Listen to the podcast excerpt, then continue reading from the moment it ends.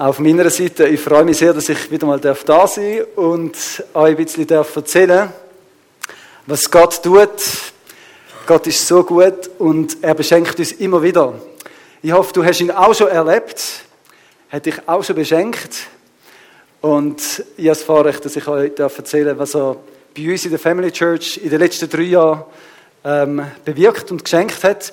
Ihr sind ja so gut gewesen und haben mich und ein paar andere, die mich unterstützen, fortgeschickt, äh, ausgesendet vor drei Jahren. Also ich bin immer noch halb da, im Sinne von, von der Anstellung her bin ich 40 Prozent immer noch da am Arbeiten, obwohl man mich nicht so viel sieht. Aber mit dieser Aussendung haben mir erlaubt, jeden Sonntag in Gossau ähm, die Family Church aufzubauen mit einem coolen Team. Und ich darf euch jetzt so ein bisschen erzählen, was passiert ist. Das letzte Mal habe ich vor einem Jahr erzählt, darum werde ich jetzt nicht auf da eingehen, was ganz am Anfang passiert ist, aber so einen kleinen Einblick in das Jahr habe ich gedacht, würde ich euch so ein bisschen wie am Anfang mitgeben und nachher werde ich dann noch etwas aus Gottes Wort, das mir aufs Herz gekommen ist, weitergeben. Da ist für uns so ein bisschen das Jahr gewesen, das 2019. Wir haben mit einem Alpha Life gestartet, wo ein Teil von euch auch mit dabei war. Den wir zusammen mit der Freien Christengemeinde, mit der FEG von Gossau und mit der Reformierten Kirche in Gossau können machen es war ermutigend, einfach zu sehen, wie wir gut zusammenarbeiten können, wie wir können miteinander die gute Nachricht von Jesus, der lebt, einfach den Menschen erzählen und ihnen Gelegenheit geben, Jesus kennenzulernen. Fragen zu stellen, fein zu essen, gemütlich zusammen zu sein. Und das hat wunderbar funktioniert. Und an dieser Stelle auch schon mal danke für alle, die da irgendwie mitgeholfen haben, sei es jetzt mit Küchenbach im Hintergrund oder einfach mit dabei sein, mit Menschen begleiten. Dann im Februar haben wir etwas Spezielles gehabt, nur als Family Church. Und zwar haben wir so einen Prozess, der M4-Prozess, der miteinander starten. Das sind zwei Jahre, wo wir begleitet werden in der Gemeindegründung zu vier Themen, zu diesen vier M. Das eine steht für Master oder für Meister, Meister, also Jesus ist der Meister. Es geht um ihn und nicht darum, irgendwie einfach etwas zu machen, sondern es geht darum, ihm als Meister zu folgen. Das war das erste Mal im Februar. Das zweite Mal ist dann im September, so alle halb Jahr trifft man sich. Und dann ist das Thema Mission oder Evangelisation. Wie können wir Menschen mit Jesus bekannt machen? Und im nächsten Februar ist dann das nächste Treffen. Dann geht es um Jüngerschaft oder eben Multiplikation. Wie können wir Menschen, die zum Glauben kommen, zu Jüngern machen, wo Jesus wirklich nachfolgen? Und es ist immer so, dass wir ähm, ganz praktische Hausaufgaben haben, die wir als Team vorbereiten. Dann sind wir zusammen mit anderen Teams wo auch irgendwo eine Gemeinde gründet. Und das ist mega spannend, einfach so ein bisschen reinzulassen, zu hören, wo andere Leute dran sind. Und was ganz speziell daran ist, das ist das erste Mal in der Schweiz, wo alle Kirchen da miteinander organisieren. Bis jetzt hat jeder, jeder Verband irgendwie selber ein zum Thema Gemeindegründung etwas gemacht. Und da ist das erste Mal in der Schweiz, wo alle Freikirchen miteinander einfach zusammen so Gemeindegründer ausbildet, fördert. Und wir haben neun Teams, die im Moment dran sind, irgendwo da in der Schweiz eine Gemeinde zu gründen. Es ist mega spannend, einfach von anderen zu hören, wie die das so machen. Zum Beispiel ähm, die Gemeinde, die früher Brüdergemeinde geheißen hat, die heißt jetzt Gemeinde für Christus. Die haben zwei Teams, die kennen sich noch nicht einmal so richtig, die sind einfach irgendwie zusammengestellt worden und haben jetzt da sich getroffen und an diesen Treffen ein bisschen kennengelernt und herausgefunden, wer könnte der Leiter sein von uns und so. Also es war richtig äh, lustig, mit denen ein bisschen austauschen. Und es ist einfach spannend sehen, wie total unterschiedliche Arten von Gemeinden am Entstehen sind und einfach gefördert werden in dem Kernauftrag, wo Gott uns gegeben hat. Nämlich Menschen zu erzählen, dass Gott sie liebt, dass er eine Beziehung mit ihnen will und nachher ihnen zu helfen, dem Jesus nachzufolgen, ihm ähnlicher zu werden, in dem, wie er ist aber in dem, was er gemacht hat. Weil er ist gekommen, um das Himmelreich auf die Erde zu bringen. Da haben wir also gestartet im Februar. Sina ist da von England schnell übergeflogen, um dabei zu sein. Und dann haben wir als Team da miteinander zwei Tage machen Dann im April haben wir das erste Mal einen Dankesbrunch gehabt. Da werden dann später noch ein paar Bilder sehen, wo wir einfach mal haben wollen Danke sagen für alle, die irgendwie mitgeholfen haben. So für die Mitarbeiter. Aber wir haben auch geöffnet. Wir haben gefunden, wenn du mal ein Fest machst, Solltest auch noch Gäste dazu einladen. Da sind auch ein paar Leute gekommen, die jetzt noch nicht mitgeholfen haben. Die haben wir dann gerade ermutigt und gesagt, also wir sagen allen Danke, die mithelfen. Bei uns, wir sind eine Family, wir helfen alle einander, kann jeder gerade mithelfen. Und so können wir gerade Kultur kommunizieren. was bei uns ganz natürlich so ein funktioniert.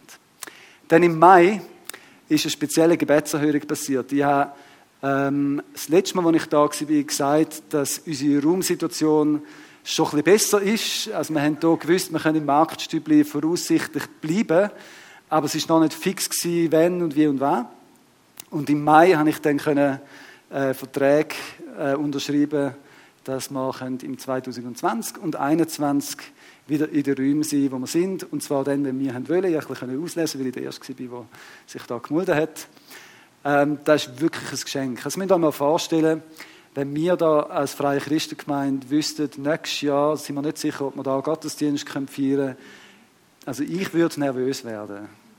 So quasi, ja, okay, ähm, wo sollen wir denn sonst? Räumlichkeiten sind doch noch relativ zentral.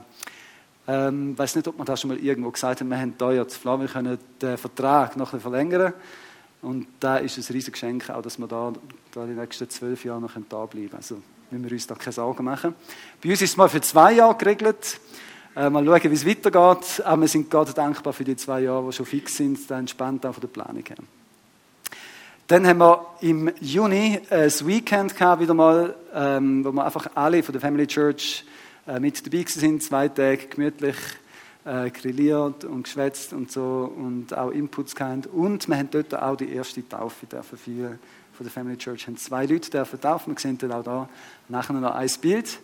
Das war ein mega Geschenk, ein mega Fest, wo wir einfach da dürfen feiern miteinander.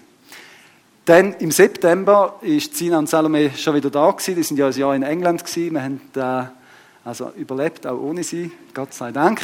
Aber wir sind auch sehr froh, dass sie wieder da gewesen. Und Sina hat ja ein Jahr lang ein Praktikum gemacht in einer Kille. Hat sie dort äh, mitgeschafft, reingeschaut, viele Sachen gelernt. Auch zum Abklären können sie sich vorstellen, in die Richtung beruflich etwas zu machen. Und sie hat sich dann entschieden, sie wird das ISTL, theologische Ausbildung machen, wo andere da auch schon gemacht haben, Ismail zum Beispiel. Und wir haben dann überlegt, dass wir ihr, wie da, was sie gelernt hat in England, aber was sie jetzt auch in der Schule lernt, dass wir ihr die Möglichkeit geben, dass sie dann praktisch anwenden kann und haben es einfach gewagt, sie mal 20 anzustellen, befristet für ein Jahr. Mal schauen, ob es nachher noch lange um sie noch weiter anstellen. Wir haben gefunden, bevor sie jemand anders wegschnappt, mit mir sie buchen. So ist sie dann weg.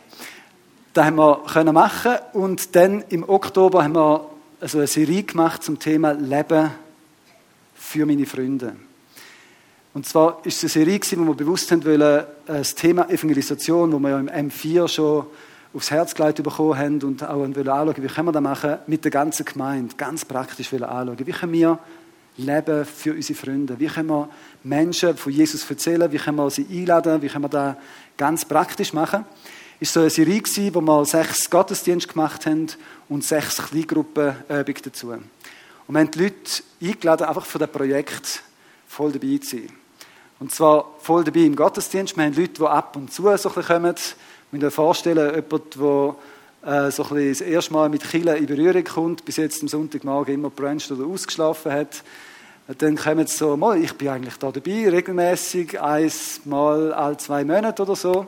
Haben wir gefunden, wir ermutigen die Leute, dass sie eben regelmäßiger dabei sind und haben gesagt, einfach für die sechs Sündig sind doch voll dabei. Und damit meinen wir nicht, dass das normal ist für Christen, so einmal alle zwei Monate, sondern für die, die ganz frisch dazukommen, für die braucht es manchmal wirklich Zeit, bis sie merken, wie entscheidend und wie wichtig das da ist. Dann haben wir andere, die sind zwar in einer Kleingruppe, aber nie im Gottesdienst. Und wir gefunden, jetzt schauen wir, dass die irgendwie alle komplett mal dabei sind. Versuchen da mit dem Projekt.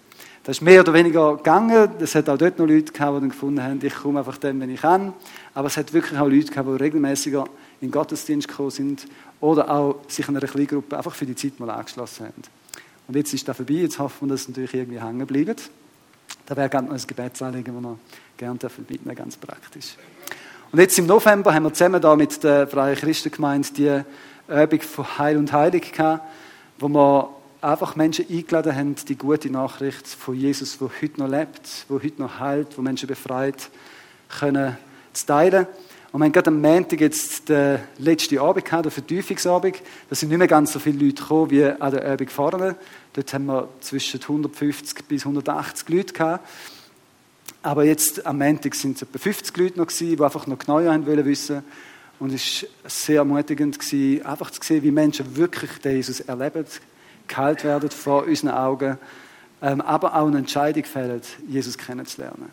Und das ist so etwas, wo, wo mich immer wieder einfach bewegt, wenn ich sehe, wie Menschen, die keine Hoffnung haben, die einfach noch nie gehört haben, dass Jesus wirklich erlebbar ist, dass da nicht irgendwie eine Geschichte ist, wo zwar in der Bibel steht, aber sondern einfach, dass man den heute noch erleben dass sie heimkommen können, dass sie ihn erleben können. Dann haben mich auch schon Leute gefragt, ja, wie sieht denn das bei uns so ungefähr aus? Also ich sage jetzt zuerst mal, wie der abläuft, so ein normaler Sonntag bei uns, damit ihr es euch vorstellen könnt. Wir tun einmal kurz vor dem halb acht das Material, das wir hier dürfen lagern, können wir einladen. Die einen oder anderen, die früher noch da sind von der Lobpreisband, denen sind wir einmal im Weg oder klauen den Lift oder so. Oder sie uns, ist auch schon vorgekommen. Genau, nachher tun wir alles aufstellen, also die ganze Musikanlage, ähm, alle Instrumente, Schlagzeug, da tun wir jedes Mal, also der Raum ist leer, wenn wir kommen, oder? Wenn wir jedes Mal alles aufbauen, dann macht es den Soundcheck, dann tun wir das Bistro aufstellen, Kaffeemaschine, die wir äh, mitgebracht haben, und Stühle aufstellen und dann sind wir dann langsam parat, um halb zehn, dann wir noch zusammen beten, alle, die dort mitgeholfen haben, aufbauen, und um zehn ist dann der Gottesdienst. Und am Schluss vom Gottesdienst höckeln wir noch ein bisschen zusammen, pläudern und dann, wenn wir fertig gebläudert haben, räumen wir wieder alles zusammen, putzen, geht auch noch. Also bei uns ist es cool, wir brauchen nicht Kleingruppen, die einmal im Jahr können putzen sondern wir machen das direkt am Sonntag, dann ist es erledigt. Genau, und um halb zwei dann das Mittagessen. Jetzt ein paar Fotos, dass ihr ein bisschen den Einblick habt. Wir haben ja nicht nur Gottesdienst, sondern wir machen auch Social Events. Das heisst, äh, einfach so Treffen, wo man gemütlich zusammen sein kann, weil es wirklich niederschwelliger ist, für Menschen einzuladen zum einfach mal sagen, komm, wir machen einen Brunch. Das war jetzt gerade der Brunch im September. Und das war mega ermutigend, weil einfach das so langsam ein bisschen durchsickert, dass da nicht ein Sonntag ist, wo man frei macht und dann einfach nicht kommt, sondern wirklich Leute mitbringt. Weil es einfach darum geht, Menschen in Kontakt mit Christen zu bringen. Und an dem war ganz ermutigend, da ist jemand gekommen, der mir ähm, bei diesen Märkten, wo wir einmal äh, auf den Markt gehen und irgendwie ein Gumpischloss aufstellen oder äh, einfach mit den Leuten im Gespräch sind. Dort hat es äh, eine Familie gehabt, die ist uns jedes Mal begegnet. Und zwar ist da ein junger Mann gewesen, der ist einfach super gewesen im Preisli absahnen. Der ist jedes Mal gekommen und egal was für eine Disziplin wir hatten, der ist einfach super gewesen. Einmal haben wir mit Dart etwas gemacht und der hat einfach immer ins Schwarze getroffen und hat alle Preisli abgesandt. Und er hat gesagt, ja, ich komme einfach noch schnell zeigen, dass ich äh, das im Griff habe. So. Und beim letzten Mal, das war im Mai, vielleicht mögt ihr euch erinnern, da bin ich da am Predigen und ich komme per WhatsApp ein Bild über von unserem Stand. Das war da, wo es so noch einen kleinen Wintereinbruch gegeben hat. Und unsere Zelte flachgelegt worden sind und alles Zeug darunter begraben haben. An dem Sonntag, als ich nachher am Nachmittag äh, auf den Markt gegangen bin, ist die Familie wieder dort gewesen. Und ich habe zuerst gedacht, Gott, wieso muss jetzt genau ausgerechnet am Maimarkt so viel schneien und unsere Zelt flachlegen und weniger Leute haben? Da hättest du wunderbar einfach schönes Wetter einrichten und man hätte Kunden gehabt ohne Ende. Aber weil wir fast keine Leute dort hatten, habe ich den Zeit gehabt, um mit dieser Person einfach ein bisschen schwätzen. Die sind anderthalb Stunden an unserem Stand gehöckelt, haben ein bisschen geschwätzt und so. Und die Familie ist das erste Mal da an der Brunch dann einfach gekommen. Wir haben gesagt, wir könnten mal etwas machen zusammen. Da hat irgendwie im Sommer dann nicht geklappt zu grillieren, aber auf den Brunch sind sie dann gekommen. Und am Schluss vom Brunch haben sie so einen Flyer in der Hand und äh, fragen mich, du, äh, nächsten Sonntag haben wir Gottesdienst, dürfen wir da auch kommen? Und ich, ja, machen da mal ein Casting vorher und je nach, nein, natürlich nicht. Eine Freude daran gesagt, ja, eh, können wir mal kommen. Und für mich ist es so ermutigend zu sehen, wie Leute einfach so Schritt für Schritt reinkommen. Und einfach äh, ja, mit dabei sind. Die haben einfach. Haben mich, äh, Wochen nachdem sie im Brunch sind, habe ich ein WhatsApp bekommen. Äh, herzliche Einladung äh, zum Geburtstagsfest von unserem Achtjährigen. Und ich habe zurückgeschrieben, du, äh, habt ihr euch verirrt, von wegen, ich, ich kenne euch ja gar nicht wirklich richtig zum Geburtstag von eurem Sohn und so. Sie, nein, nein, nein, nein, komm und so. Und jetzt bin ich am zweiten Geburtstag gewesen, der andere Sohn hat auch schon Geburtstag gehabt. Und es ist einfach eine Freude, bei Leuten zu sein. Und es ergänzt sich so gute Gespräche, wenn man bei den Menschen ist. Genau. So, jetzt muss ich den Fürsten heben da. Sonst werden wir nicht fertig. Oben links, da wäre jetzt eben so ein M4-Treffen, wo wir in einer Gemeinde sind mit vielen anderen Leuten, wo wir Freitag und Samstag den ganzen Tag wirklich zusammen arbeiten. Es ist mehr so, dass wir dort vor Ort Hausaufgaben machen. Also es ist wie so ein das Klassenzimmer umkehren. Wir treffen uns zusammen, um zusammen die Hausaufgaben zu machen und im Vorfeld müssen wir auf Video und Bücher alles gelesen haben und werden dann von Coaches herausgefordert, das, was wir gelernt haben, ganz praktisch zu fixieren. Also wir tun ein Ziel, das messbar ist, wo wir in einem nächsten halben Jahr daran arbeiten und dann hat es einen Coach, der jeden Monat mich fragt, wie weit sind wir. Also es ist so ein bisschen herausfordernd, dass dann auch wirklich etwas geht und nicht nur bei guten Vorsätzen bleibt. Und dann rechts, dort sind wir eben am Taufen. Ähm, wir haben da extra ein Häuschen gemietet, wo wir mit Swimmingpool haben im Weekend. Und das ist so ein bisschen unsere Tradition. Immer am Weekend werden wir eine Taufe feiern.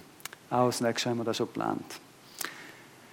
Da ist noch ein Foto vom Alpha Life, wo auch ihr mit einem Teil davon sind. Der nächste steht ja auch schon vor der Haustür, wo wir in den wunderschönen Räumlichkeiten vom Casa Solaris machen können. Und jemand von euch hat schon gemeint, der Platz wird ein bisschen knapp dort. Wir haben nur Platz für 70 Leute. Ähm, aber ja, mal schauen, wenn wir dann anbauen sind da positive Probleme. Da finden wir schon eine Lösung. Also bringen Leute mit für den Alpha Life Kurs. Dann da ist noch so Straßenfest. Wir haben ja den Maimarkt, wo ich schon erzählt habe, das ist jetzt das Straßenfest äh, im August, wo wir viele gute Begegnungen hatten mit Leuten. Vielleicht eine Begegnung, die mir speziell hängen geblieben ist, ist eine Frau, als ich auf sie zugegangen bin, mit dem äh, Family Church Flyer und gefragt habe, haben Sie schon gehört von der Family Church, darf ich Ihnen einen Flyer geben? Und sie gesagt hat, äh, nein, Flyer brauche ich nicht.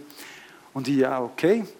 Und dann hat sie gesagt, ja, sie hätte eben noch den von letztes Jahr am Kühlschrank hängen und hätte eigentlich vorgehabt zu kommen und hätte sie irgendwie nicht geschafft in dem ganzen Jahr. Jetzt sagt er ja schon vorbei. Genau, jetzt bete ich natürlich, dass sie es äh, schafft, bevor ich das nächste Mal ihr wieder sage, wenn sie gerne einen Flyer haben.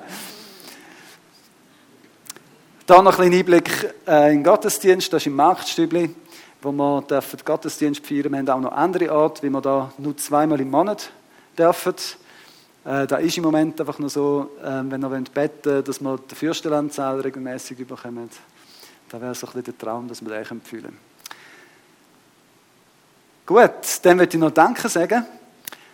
Danke vor allem Gott, der so viel einfach geschenkt hat, gemacht hat. Äh, schlussendlich ist es er, der das Wachstum bewirkt. Ich mag mich gut erinnern, ich etwa vor acht Jahren wo das Thema Gemeindegründung bei mir auch schon ein Thema war, habe ich an einer Leiterkonferenz, wo so eine Gebetszeit hatte, mit den Pastoren, zu jemandem gesagt, wenn es irgendwann mal sollte der Fall sein, dass ich mit dabei bin bei einer Gemeindegründung, dann ist es nicht wegen mir. Einfach, aber man könnte gleich beten, dass das vielleicht mal passiert. Das war vor acht, neun Jahren. Und das ist mir jetzt in den Sinn gekommen, es ist Gott, der das bewirkt. Es ist, bin nicht ich. Oder auch nicht mein Team. Schlussendlich ist er der, der alles macht. Und darum möchte ich ihm erst Linie Danke sagen. Dann eben noch ein bisschen mehr Klarheit in der Umfrage. Ähm, ich bete, dass das Marktstübli bald zu klein ist. Ähm, wir haben seit jetzt im September ein bisschen mehr Besucher. Das heisst, dass ihr euch ungefähr vorstellen zwischen 30 bis 40 Erwachsene. Und ich würde sagen, so bei 60, 70 müssten wir dann langsam schauen, entweder einen zweiten Gottesdienst zu machen, für den haben wir keine Mitarbeiter bis jetzt, oder sonst äh, irgendwie eine andere Möglichkeit von ihm. Ja, genau. Da könnt ihr sicher beten, dass wir da von Gott her eine Weisheit haben. Aber ich liebe positive Probleme. Also, da ist kein Problem, wenn wir 70, 80 Leute haben. Also, nicht, dass er betet, macht das Ja nicht schnell größer werden. Gell? Also, wir müssen schon richtig beten, wenn.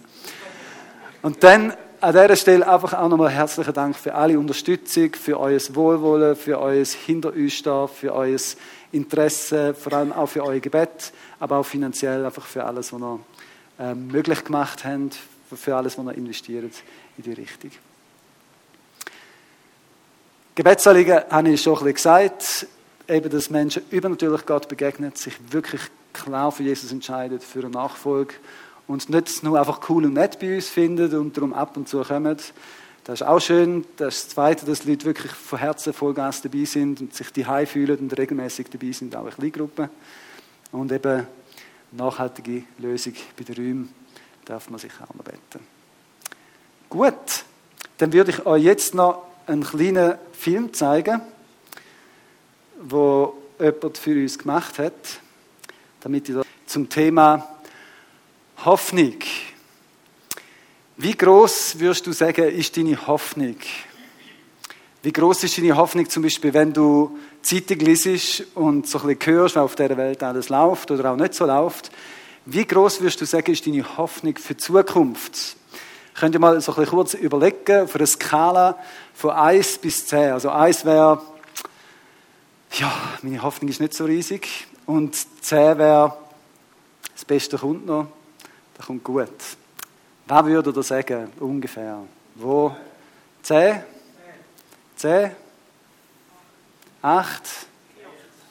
4, 6? Okay. Ich habe noch ein paar andere Themen, vielleicht jetzt nicht in Bezug auf die Welt, sondern für dich ganz persönlich. Hoffnung für dich. Bist du eher ein hoffnungsloser Fall? Da werden also das Eis, oder? Oder wirst du sagen, ich strotze von Hoffnung für dich selber, vielleicht für deine Ehe oder für die Familie, äh, vielleicht auch für die Herausforderungen, die du im Job hast oder vielleicht, wenn du keinen Job hast, wie groß ist deine Hoffnung, dass du nächstens einen überkommst. Aber wie groß ist deine Hoffnung für die Welt, für die Nöte, für die Herausforderungen, die wir auf dieser Welt haben? Jemand hat mal gesagt, dass wir Christen bekannt dafür sind, dass wir für die Liebe, für den Glauben und für die Hoffnung stehen soll. Steht in der Bibel, es bleiben aber Liebe, Glaube, Hoffnung.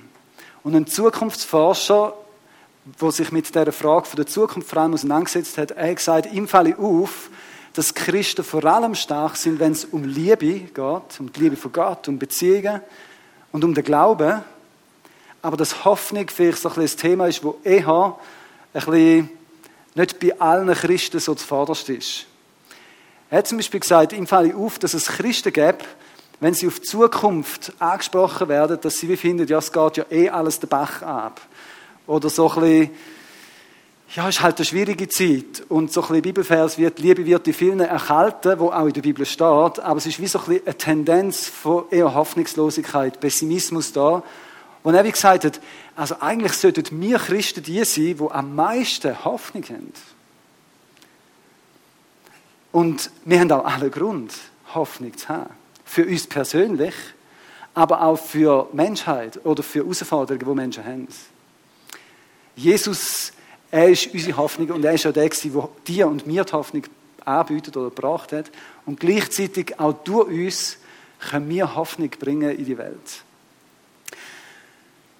Der Will Heibes hat so formuliert, Kille ist die Hoffnung der Welt. Das ist der Grund, warum er sich auch so investiert hat und er gefunden hat, es muss mehr Kille geben, es muss mehr gute Leiter geben, weil Kille ist die Hoffnung der Welt. St. Gallen, der Stadtpräsident, hat mal zu ein paar Leuten, die in der Kirche angestellt sind, also die Pastoren, gesagt, wir sind so froh, dass ihr da in St. Gallen euch engagiert. Wir hätten viel, viel mehr Probleme, wenn ihr nicht würdet euren Beitrag da dazu leisten da in unserer Stadt. Danke viel, viel mal. Wir als Kirche können Hoffnung sein in dieser Welt. Oder anders formuliert, Hoffnung hat einen Namen. Das ist der Name Jesus. Er ist Hoffnung. Und der Bibelvers haben ihr vielleicht auch schon gehört. Jesus Christus in uns, er ist Hoffnung auf die Herrlichkeit. Und ja, ein Vers, den ich mit euch ein bisschen anschaue und auch das Drumherum, da ist der Vers, der mich immer wieder herausfordert, wenn ich äh, bei dem wieder mal vorbeilese.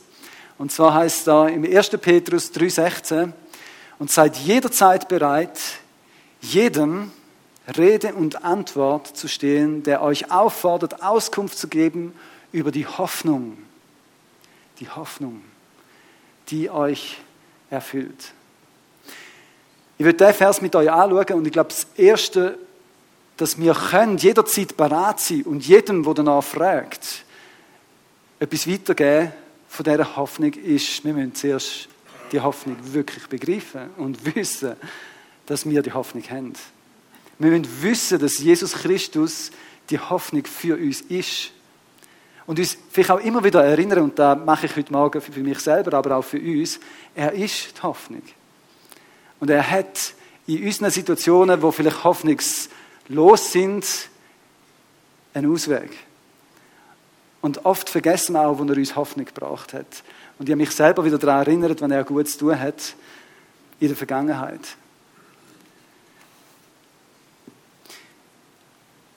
Es gibt viele Stellen, die da zum Ausdruck bringen, dass Jesus die Hoffnung in uns ist. Zum Beispiel im 1. Petrus 1, Vers 3, also ganz am Anfang von dem Buch, kommt der Petrus schon auf das Thema Hoffnung und sagt, durch Jesus Christus seid ihr zum Glauben an Gott gekommen und weil Gott ihn von den Toten auferweckt hat und ihm große Herrlichkeit gegeben hat, setzt nun euer Glauben und eure Hoffnung auf Gott. Also durch das, dass Jesus von den Toten auferstanden ist und durch das, dass wir an ihn glauben, haben wir die Hoffnung. Ich glaube, die Auferstehung ist etwas vom Hoffnungsvollsten. Ich meine, es gibt ja nichts Hoffnungsloses als der Tod. Also wenn du tot bist, dann hast du keine Hoffnung mehr. Dann ist es vorbei. Dann ist Game Over. Dann brauchst du auch keinen Job mehr, okay, aber dann, dann ist das Leben vorbei und du hast eigentlich keine Hoffnung mehr. Und Jesus ist gestorben und es ist noch drei Tage gegangen, bis er oftmals von den Toten auferstanden ist. Und wir sagen das oft so locker flockig, aber wir sind uns wahrscheinlich nicht mehr so bewusst, wie krass das ist. Und wir denken manchmal, wenn wir so die Bibel lesen, come on, Jünger, Jesus hat es doch vorausgesagt, dass er wird von den Toten verstehen und nachher sind er so geschockt und glauben es nicht. Aber sind wir ehrlich, wenn äh, jemand drei Tage tot ist und nachher steht er auf einmal da, würden wir auch mit den Augen reiben und äh, uns fragen, bin ich, träume ich oder... Und ich finde es so typisch Gott. Ich meine, Gott hätte Jesus am gleichen Tag noch von den Toten auferwecken aber nein, er wartet extra drei Tage. Also hoffnungsloser geht es fast nicht mehr, oder? Gut, er hätte noch vier Wochen warten oder so. Aber einfach, Gott kommt oft im letzten Moment, aber kommt nie zu spät. Und vielleicht bist du selber auch in einer hoffnungslosen Situation und du denkst, Gott, wo bist du? Ich bräuchte jetzt schnell ein Wunder. Und Gott hat Geduld und wartet manchmal noch ein länger, als wir es nötig finden. Aber kommt nie zu spät. Der Petrus, der das geschrieben hat, hat das selber erlebt. Er hat selber im Alltag Situationen gehabt, die hoffnungslos sind und wo Jesus reingekommen ist und ihm Hoffnung gegeben hat. Zum Beispiel ganz am Anfang, wo er Jesus, er kennengelernt hat, hat er im Job ein kleines Problem gehabt. Sein Job war Fischer, er war ein Profi, die ganze Nacht geschafft, nicht gefangen. Das ist für einen Fischer relativ trostlos, vor allem wenn er davon lebt und am nächsten Tag muss heimkommen und die Frau und das Kind muss sagen, ich habe kein Geld, um etwas zu essen zu posten, weil ich die letzte Nacht nicht gefangen habe. Und in dieser hoffnungslosen Situation begegnet ihm Jesus und sagt, äh, es doch nochmal. Und Jesus gibt ihm Hoffnung im Alltag. Jesus ist nicht nur für die geistlichen Sachen da, sondern für die ganz alltäglichen Sachen. Er kann dir Hoffnung geben. Ich mag mich erinnern an meine Schwester, die einmal ein hoffnungsloser Fall war in einer Prüfung wo sie äh, einfach nicht gewusst hat, was ausfüllen. Ich glaube Chemie gewesen, und sie ist einfach Chemie ist nicht so ihr Lieblingsfach, aber es ist eine Prüfung, die enorm wichtig war für sie, weil sie sonst nicht hätte Lehrerin werden. Und für die, die wissen, dass sie jetzt Lehrerin ist, wissen auch, wie die Prüfung rauskommt, aber sie hat wirklich keinen Plan gehabt und hat so einfach gesagt, Jesus, du bist meine Hoffnung, meine Letzte. Du hast Chemie entwickelt, du kennst da alles. Hilf mir bitte bei diesen Kreuzchen, Multiple Choice. Ich habe keinen Plan, wo ich das setzen soll. Und sie hat es gesetzt und hat nachher eine Note bekommen und gesagt, das kann nicht ganz sein, dass ich so gute Noten gemacht habe. Gott, Jesus, ist die Hoffnung auch in alltäglichen Situationen. Der Petrus hat das erlebt. Der Petrus hat auch erlebt, dass er gerade in dieser Situation, wo er das Wunder erlebt hat, von diesen vielen Fischen, die oftmals am Tag gefangen werden, hat er gemerkt, wer der Jesus ist. Und er hat gemerkt, dass er nicht würdig ist, mit Jesus als heiliger Sohn Gottes zusammen zu sein. Und er hat gesagt, gang weg von mir, ich bin ein sündiger Mensch. Er hat eingesehen, dass er trennt ist von Gott, dass er nicht die Herrlichkeit hat, die er eigentlich sollte haben von Gott. Und er hat gemerkt, dass er ein hoffnungsloser Fall ist, dass er nicht fähig ist, ein Leben so zu leben, wie es Gott denkt hat. Aber in dem Inne hat er genau wieder die Begegnung mit Jesus gehabt, wo ihm zugesprochen hat, ich werde dich zum Menschenfischer machen. Dich, der sündige Petrus, ich kann mit dem umgehen. Das ist für mich nicht das Problem. Er hat die Hoffnung bekommen. Und vielleicht hast du auch schon Situationen, wo du das Gefühl hast, ich packe das nicht. Ich bin nicht so, wie ich eigentlich sein sollte. Ich bin ein sündiger Mensch. Und Jesus ist die Hoffnung und sagt nicht, gang weg, sondern ich will mit dir zusammen sein. Ich bin für dich. Ich vergib dir und ich helfe dir auf. Ich finde es faszinierend, dass der Petrus in dieser Erkenntnis von Schwachheit die Berufung bekommt. Folg mir nach, ich werde dich zu einem Menschenfischer machen. Und genau das Gleiche sagt er zu dir. Folg Jesus nach. Und er wird dich zu einem Menschenfischer machen. Der Petrus hat sich nicht anstrengen sondern er hat sich auch da auf den Fels, auf die Hoffnung können verlassen, dass Gott ihn wird zu einem Menschenfischer machen. Und das hat er dann auch gemacht.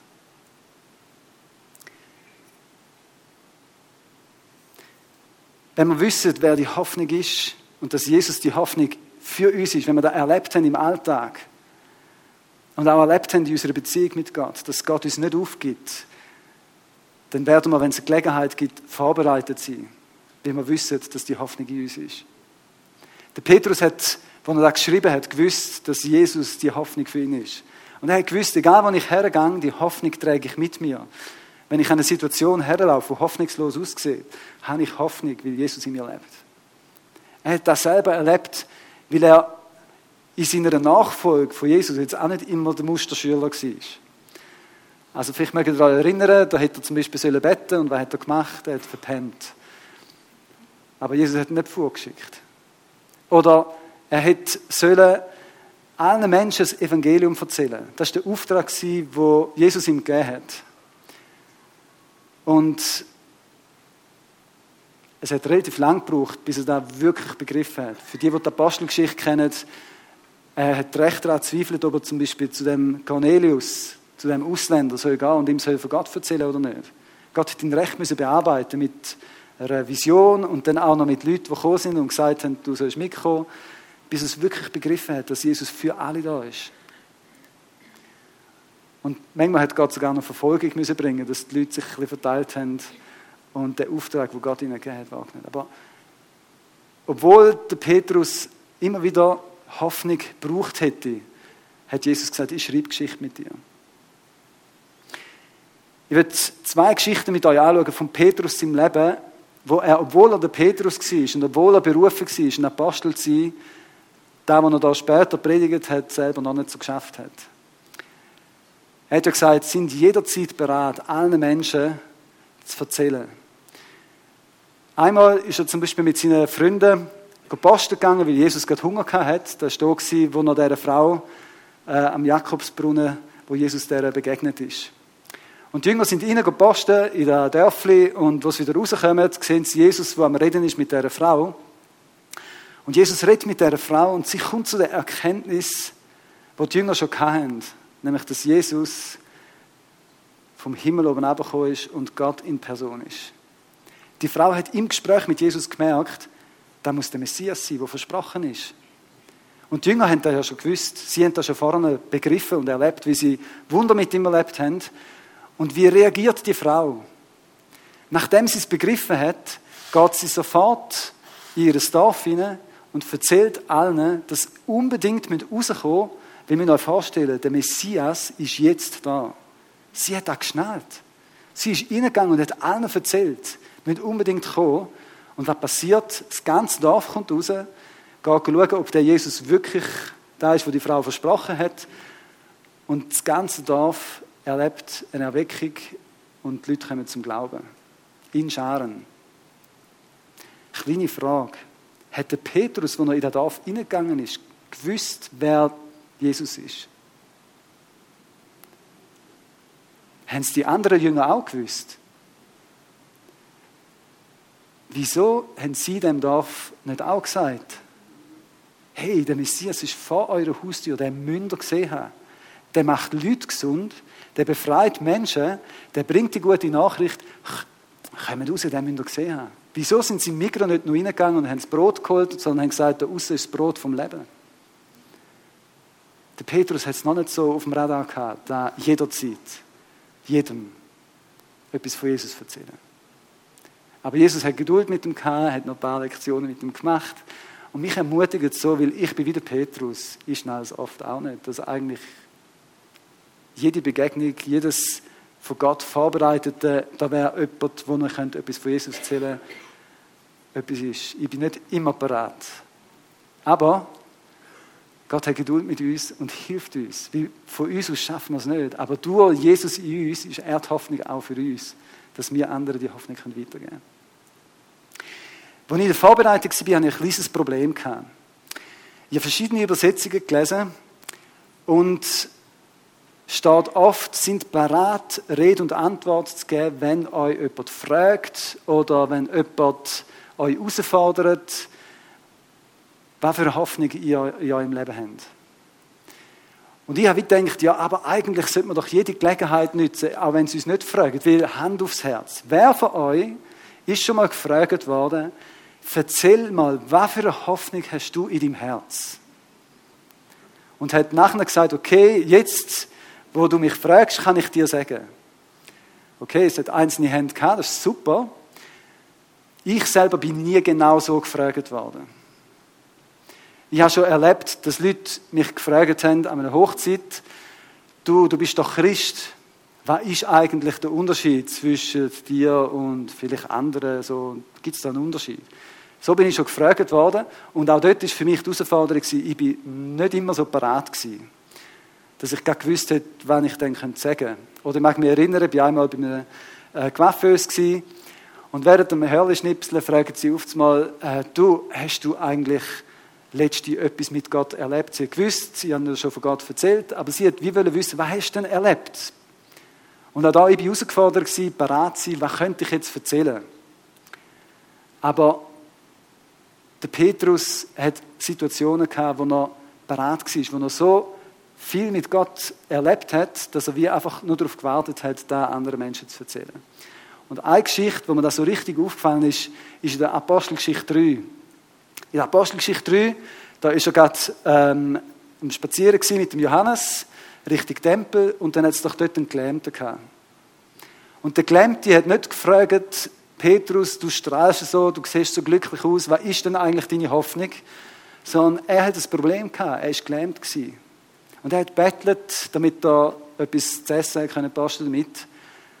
Und der Petrus, voll von dieser Hoffnung vom auferstandenen Jesus, schaut ihn an und sagt, Silber und Gold habe ich nicht. Aber was ich habe, das gebe ich dir. Ich habe Hoffnung für dich. Ich habe Hoffnung für dein Leben. Was ich habe, das gebe ich dir. Im Namen von Jesus stand auf und gang. Der Mann ist voll mit Hoffnung. Für einen Mann, der keine Hoffnung hat. Und ich glaube, als ich den Text mit anderen Übersetzungen angeschaut habe, habe ich gesehen, dort, wo du siehst, wo Menschen lechzen, nicht unbedingt fragen, einfach, wo sie Hoffnung brauchen, das ist die Einladung, zum Menschen etwas weiterzugeben, zu meiner Hoffnung weiterzugeben. Ich ermutige dich durch das Wort, bist einfach bereit, dort, wo du Menschen begegnest, die irgendeiner Form Hoffnung brauchen. Erzähl ihnen von der Hoffnung, die du hast. Erzähl ihnen von Jesus. Ja, in dem M4-Prozess haben wir gesagt, wir wollen versuchen, möglichst Gelegenheiten nutzen, von Jesus zu erzählen. Und ein Freund von mir, wir telefonieren oder versuchen jeden Tag miteinander zu telefonieren und einander zu fragen, ist es dir gelungen, gestern jemandem von Jesus zu erzählen? Um uns ein bisschen herauszufordern. Und es ist mein fester Vorsatz, wirklich möglichst viele Gelegenheiten zu nutzen, aber ich merke, das Wollen und das Umsetzen, das ist manchmal noch ein bisschen nicht am gleichen Ort. Aber weil ich fokussiert bin, weil ich sage, ich will Gelegenheiten nutzen, habe ich mehr Gelegenheiten. Weil ich suche Gelegenheiten. Und mir ist in dem Zusammenhang das erste Mal wieder aufgefallen, dass Jesus gesagt hat, ich bin gekommen, zum Suchen und Retten, was verloren ist. Ich habe bis jetzt nur immer gelesen, ich bin gekommen, zum Retten, was verloren ist. Und seit ich den Vers anders liest, merke ich, ich muss Menschen auch suchen. Ich muss sie aufsuchen. Oder ich muss suchen, wo sind die Menschen, wo Gott wird retten Und vielleicht bin ich da speziell herausgefordert als pasteurisierter Mann, äh, als Pastor, weil ich bin sehr oft mit Christen zusammen. Und nicht unbedingt mit Menschen, die eben verloren sind und Rettung brauchen. Wobei manchmal brauchen auch Christen Rettung, aber das ist ein anderes Thema. Auch dort, wir sind berufen, einander Hoffnung zu machen. Auch in einer Kleingruppe. Wenn jemand das Problem hat, Lass uns zu Jesus gehen. Er ist Hoffnung.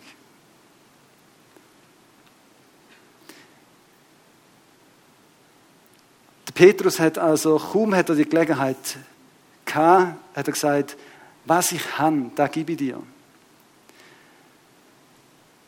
Ein paar Vers später schauen die Leute den Petrus verwundert an, weil der gelähmte Freudegumpen mit ihm unterwegs ist. Und der Petrus, voll mit Hoffnung, sagt, müsst nicht das Gefühl haben, dass ich besonders fromm oder heilig oder irgendwie viel bettet habe oder gefastet, dass jetzt das passiert ist. Ich kann euch sagen, warum das da passiert. Es ist wegen Jesus passiert. Und man sieht er nützt jede Gelegenheit, einfach von dem Jesus zu erzählen. Übrigens, bei dem Abfragen von äh, dem Freund und mir, wegen wie es gestern gegangen mit jemandem von Gott erzählen, dort fragen wir nicht, hast du gestern von Gott erzählen sondern hast du jemandem von Jesus erzählen Und ich merke, es ist ein Unterschied. Ob du jemandem einfach sagst, weißt Gott hat mir geholfen, oder ob du sagst, Jesus ist der, der dir helfen kann. Der Name Jesus hat Kraft. Redet von Jesus. Der Name der Hoffnung ist Jesus. Er ist von den Toten auferstanden. Es gibt keinen hoffnungslosen Fall auf dieser Welt. Er hat immer Hoffnung. Und nachdem der Petrus diesen Menschen erzählt hat und gesagt hat, es ist nicht wegen mir, es ist wegen Jesus. Was mir übrigens auch gefallen hat beim Andreas Straubhaar, da ist so klar übergekommen, da hätte jetzt also niemand können nicht verstehen, dass es nicht er ist, der der Heiler ist, sondern es ist Jesus, äh, wo der Heiler ist. Hat sogar der von der Zeitung verstanden und hat es nachher in der Zeitung geschrieben. Es ist Jesus. Und da möchte ich dir Hoffnung machen und Mut machen. Wenn du jemanden hast, der vor dir ist, der eine unheilbare Krankheit hat, dann musst du nicht zu mir kommen, sondern zu Jesus. Und der ist in dir. Du hast Hoffnung. Du kannst wie der Petrus sagen, was ich habe, gebe ich dir. Ich kann für dich beten. Ich verspreche dir nicht, dass du gesund wirst, aber ich weiß jemand, der dich kann gesund machen kann. Und zu ihm gehen wir. Und wenn etwas passiert, ist es Jesus gewesen, nicht ich. Er ist die Hoffnung. Und nachdem sie das Wunder haben dürfen erleben, sind die Polizei, ist die Polizei gekommen, so ähnlich wie beim Wigglesworth vor etwa 100 Jahren. Der war auch mal in der Schweiz, gewesen, hat Menschen gesund gemacht im Namen von Jesus. Da ist die Polizei gekommen und er musste eine Nacht ins Gefängnis, weil er ohne äh, ärztliche Lizenz, also er war nicht Arzt, gewesen, Menschen geheilt hat. Das ist vor 100 Jahren in der Schweiz passiert. Ist der Wigglesworth in die Kiste gekommen. Genau gleich ist dort mal, sind da die Beamten gekommen und gesagt, äh, was machen die da, dürfen ihr nicht, haben sie ins Gefängnis müssen und am nächsten Tag haben sie müssen rechtfertigen, warum sie da öffentlich im Namen von Jesus irgendwelche Sachen machen im Tempel. Und was sie machen, sie nutzen die Gelegenheit, um den Menschen von Jesus zu erzählen und sagen, ihr solltet alle wissen, das Wunder ist passiert wegen Jesus. Der Jesus, den ihr gekreuzigt habt, der Jesus, der für die Sünde gestorben ist, der euch das ewige Leben anbietet. Und sie haben wieder die Gelegenheit einfach genutzt, um Menschen das Angebot von der Hoffnung einfach weiterzugeben. Also der Vers heißt, nützt jede Gelegenheit, Menschen Auskunft zu geben, dass es jemand gibt, der Hoffnung für sie hat. Wenn Menschen dir erzählen, dass ihre Kinder gut schlafen, seit sie so Krellen anhaben, kannst du erzählen, dass du glaubst, dass Jesus machen kann, dass das Kind gut schlafen kann, dass man Krellen nicht braucht, sondern Jesus langt. Nützt die Gelegenheit. Ist du manchmal, wie frei die Leute von ihren Sachen erzählen, wo alles gut funktioniert. Sind wir auch genauso mutig und sagen, schön, wenn das für dich funktioniert. Ich habe Jesus, der hilft mir bei vielen Sachen. Und dann kannst du noch zwei, drei Sachen erzählen. Und einfach von dem erzählen, dass Gott der Gott von der Hoffnung ist. Für mich ist das immer wieder ermutigend, weil ich so viele auswegslose Situationen erlebe bei mir selber, wo ich manchmal denke, bin ich ein hoffnungsloser Fall, wo Gott aber Hoffnung hat und mir Hoffnung gibt und mich äh, wieder aufstehen lässt. Oder auch in Situationen, jetzt bei der Gemeindegründung, wo ich manchmal denke, ups, wie soll ich da weitergehen? Und dann kann ich sagen, ja Gott, logisch, deine Gemeinde. Ähm, musst du schauen. So wie es der Luther, der soll da einmal so gebetet haben, wenn er sich wieder mal ein bisschen das Gefühl hat, die Welt geht ihm auf den Kopf und alles ist schwierig, hat er gesagt, Gott, die Welt gehört dir, die Kirche gehört dir, gute Nacht. so der hoffnungsvolle Gott, schau du. Ich finde es spannend im Leben von Petrus, dass er da immer mehr erlebt hat, der Vers. Wo er den predigt hat, dort war ja der Punkt, wo er wirklich begriffen hat, Gott will wirklich, dass jeder, jede Gelegenheit überkommt. Er schreibt vorne, es ist unsere Berufung, den Menschen zu erzählen von diesen wunderbaren Taten, die Gott bewirkt hat. Das ist unsere Berufung. Und auch an wer er den Brief schreibt. Er schreibt dann nicht an die Judenchristen, sondern er schreibt es an Leute, die zum Glauben gekommen sind in der heutigen Türkei. Es sind Leute, die er zuerst nicht auf dem Radar hatte, dass die überhaupt könnten zu Gott gehören. Aber sein Horizont hat sich erweitert und er hat gemerkt, jeder soll von dieser Hoffnung hören. Und jeder soll, wo die Hoffnung erfahren hat, nachher auch wieder andere Hoffnung machen damit. Darum hat er gesagt, und sind jederzeit bereit. Jederzeit. Jedem. Egal was für eine Hautfarbe. Egal was für einen Bildungsstand. Auch einem Kind gegenüber. Jedem. Erzählt von dieser Hoffnung, die euch erfüllt.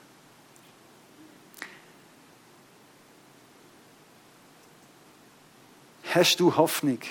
Hast du die Hoffnung in dir? Weißt du, dass Jesus der Verstandene die Hoffnung ist für dich und für die Welt?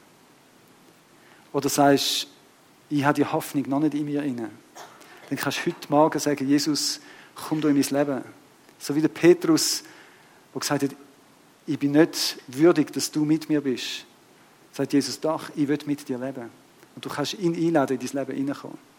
Und kannst die Hoffnung für dein Leben erleben, aber auch andere Hoffnung geben. Gott wird dich zu einem Hoffnungsträger machen. Und wenn du die Hoffnung hast, dann nimm dir den Vers zu Herzen, durch Kraft von Gott, wie er lebt in dir und er wird durch dich die Hoffnung ausbreiten.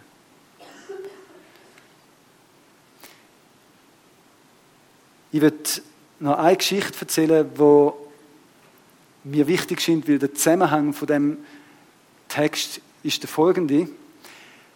Das war ein Gebiet, wo recht viel Verfolgung war. Ich weiß nicht, ob ihr euch das vorstellen könnt. Aber wenn du in Verfolgung bist, wenn du weißt, wenn ich jetzt Menschen von Jesus erzähle oder eine Bibel auf mir trage, dann könnte es sein, dass ich heute Abend nicht mehr heim zu meiner Familie komme. Es könnte sein, dass ich ins Gefängnis muss. Es kann sein, dass ich meinen Job verliere. Es kann sein, dass mir ein paar Tomaten ins Gesicht fliegen, weil dann im Verhältnis zu den anderen Sachen noch easy wäre. Du kannst abwaschen und weiterlaufen. Aber dann hat er das geschrieben. Und er hat ihnen vorher gesagt, wenn ihr auch leiden müsst, dann schaut nicht auf das, was die Menschen machen, sondern schaut auf Gott. Vertraut ihn und sind mutig und erzählt den Menschen von Gott. Sind respektvoll, aber klar und vertraut darauf, dass er euch versorgt. Und die Geschichte, die ich euch erzählen will, ist von einem Mann in Nordafrika, der eine Familie hat und aber brennend für Jesus ist. Und in dem Gebiet, wo er lebt, ist es verboten, eine Bibel zu haben, es ist verboten, Menschen von Jesus zu erzählen. Aber weil er die Hoffnung hat, wie sein Leben so verändert hat, hat er gesagt, das ist mir gleich und ich bin bereit, für Jesus Sachen auf mich zu nehmen. Und er hat 150 Bibeln versteckt in einem Auto, zusammen mit seinem Bruder, und ist mit dem Auto 600 Kilometer gefahren, damit die Leute in seinem Umfeld zur Bibel kommen. Die müssen so weit die Distanzen fahren, nicht so wie wir, noch schnell auf Wiel oder so, um ein paar Bibelposten, weil du kommst dort an ganz wenig Orten überhaupt die Bibel über und es ist sehr gefährlich. Dann ist dort angefahren und auf dem Heimweg mit diesen 150 Bibeln kommt er in eine Polizeikontrolle. Und er sagt innerlich, lasst die Bibel einfach nicht finden. Aber die nehmen das ganze Auto auseinander und finden die 150 Bibeln. Sie kommen ins Gefängnis, Untersuchungshaft werden Tag und Nacht verhört. Es kommt ein Polizist nach dem anderen, die fragen sie aus, was sie machen, warum sie Bibel haben, äh, fragen auf Fragen. Und was ihn und seinen Brüder beschäftigt hat, ist, Gott, jetzt sind wir für dich da unterwegs gewesen. Und jetzt werden wir verwünscht. Du hättest das verhindern können. Wieso hast du das nicht gemacht? Wir verstehen das nicht. Nach einer Woche mussten sie vor den Richter kommen. Sie sind ziemlich erschöpft. Sie sind so ausgefragt worden äh, über die Bibel, über den Glauben und so, dass sie sich einmal abgewechselt haben. Wirklich, die haben die ganze Nacht haben sie einen nach dem anderen wieder reingeschickt. Es sind immer wieder neue Leute gekommen, die frisch sind und sie sind schon wirklich durch gewesen. Nach einer Woche mussten sie zum Richter gehen und der liest Anklage vor und sagt, ihr werdet verurteilt, weil er sechs Bibeln geschmuggelt habt. Und er, hä? Hat viel mehr gehabt. Es war so, dass die Polizisten sie nicht ausgefragt haben, um sie zu verurteilen, sondern weil sie Interesse hatten am Glauben. Und am Schluss haben sie einfach eine Bibel mitgenommen. Und wo der Richter das Urteil festlegen musste, hat er den Tatbestand und es sind noch sechs Bibeln übrig gewesen. Für die sechs Bibeln hat es nicht so eine schlimme Strafe gegeben und die haben dann wieder weitergehen Und erst da haben sie begriffen, dass Gott auch in Widrigkeiten trotzdem zum Zug kommt. Mir die Geschichte einerseits mega ermutigend und gleichzeitig auch herausgefordert. Wenn unsere Geschwister, die, was können sein, dass sie nicht mehr heimkommen am Abend zu ihrer Familie parat sind, der Vers, das Leben, wie viel mehr wir, lassen uns Mut haben, einfach Menschen von Jesus zu erzählen. Uns hat man keinen Kopf ab, sondern im Gegenteil. Ich habe Heil und Heilig erlebt, wie Leute mir gesagt haben, dass sie Hoffnung bekommen haben in diesen Tagen. Jemand hat mich besonders berührt, der einfach bei diesem Aufruf vorgekommen ist. Wir haben kurz erklärt, wie wichtig das ist, in der Bibel zu lesen und ähm, einfach mit Gott unterwegs zu sein, mit anderen Christen unterwegs zu sein. Und sie hat noch mehr Hunger gehabt, noch Fragen gehabt. Und als ich ihr gesagt habe, es ist wichtig, dass du dein Leben ganz Gott gibst, und dass du um Vergebung bittest für Sachen, die verkehrt gelaufen sind, aber gleichzeitig bittest, dass der Heilige Geist in dein Leben kommt, dass du in dieser Kraft kannst leben. Versuch nicht aus eigener Kraft mit Gott zu leben, sondern bitte den Heiligen Geist dir zu helfen. Habe ich sie eingeladen und gesagt, wenn du einfach Sachen hast, die dir in den Sinn kommen, wo du um Vergebung willst bitten und nachher den Heiligen Geist einladen, dann mach das. Die Frau hat fünf Minuten lang nicht aufgehört, unter Tränen zu erzählen, was sie alles verkehrt gemacht hat mich berührt es, wenn ich so Geschichten sehe, wenn ich Menschen sehe, die sich Gott zuwenden. Und das ist dann, was passieren wenn wir ihnen von Jesus erzählen. Wir können ihnen Hoffnung geben. Ich werde für das noch kurz beten und dann darf die Band gerne vorkommen. Jesus, danke viel, viel mal, dass du die Hoffnung bist. Für mich. Und für alle anderen Menschen, die manchmal hoffnungslose Fälle sind, wenn es darum geht, so zu sein, wie du es eigentlich gedacht hast. Danke, dass du Hoffnung für uns hast. Auch wenn wir es immer wieder vermasseln, wie der Petrus. Du glaubst an uns. Du hilfst uns auf durch den Heiligen Geist. Und danke, dass der Vers nicht etwas ist, wo wir aus eigener Kraft können können, sondern auch da, wir können unsere Hoffnung auf dich in uns setzen. Du hilfst uns. Danke, dass du jedem von uns Gelegenheiten schenkst. Danke, dass du uns hilfst, den Namen Jesus auszusprechen und Menschen so Hoffnung zu bringen. Und danke, dass du hilfst, dass Menschen können dich erleben können wie du ihnen Hoffnung gibst, wie du sie versorgst, wie du ihnen hilfst im Alltag und wie du ihnen hilfst, dich besser kennenzulernen. Danke, dass du jeden durch den Heiligen Geist einfach fähig machst und uns beistehst. Herr, wir vertrauen auf dich. Und ich freue mich über all diese Erlebnisse, die wir schon machen dürfen. Und auch über diese Erlebnisse, die du vorbereitet hast für uns. Und wir dürfen sehen, wie dein Königreich sich ausbreitet. Ich würde einfach kurz noch fragen, bist du da heute Morgen und sagst, ich habe die Hoffnung, der Jesus noch nicht in mir. Ich bin noch nicht ein Hoffnungsträger, aber ich will Hoffnung für mich, ich will Jesus in meinem Leben haben und ich will für andere eine Hoffnung können sein. Wenn du das noch nie gemacht hast, Jesus so aufzunehmen, einzuladen, in dein Leben zu kommen, dann kannst du das heute Morgen machen. Bitte, dass alle die Augen zu haben und wenn du sagst, ja, ich will Jesus aufnehmen in mein Leben, dann zeig es doch kurz einfach, in dem die Hand aufhebst, dann würde ich gerne für dich beten.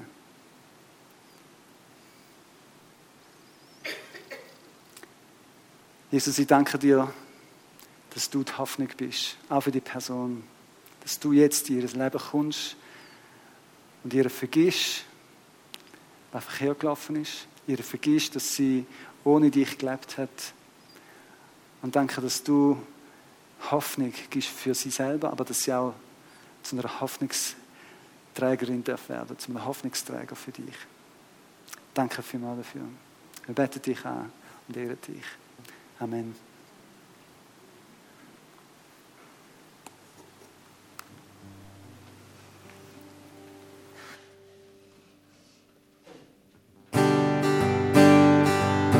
kurz den Moment nehmen, um Micha und seine Church zu segnen. Kommst du kurz führen?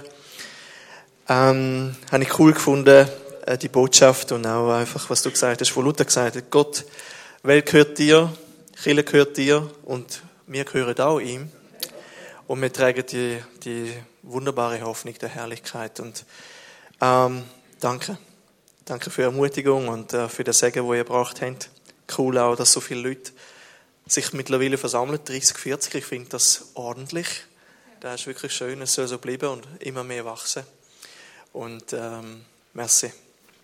Herr Jesus, danke für die Ermutigung, für von der, von der Hoffnung wirklich sehr inspirierend gewesen und wir segnen gerade Micha und die ganze Gemeinde. Herr, wir gehören dir, Welt gehört dir und Gemeinde gehört dir. Und du baust Gemeinde, nicht mir. Und ich danke dir, Herr, dürfen wir auch deine Werkzeuge sein, Gefäße, wo du fühlst.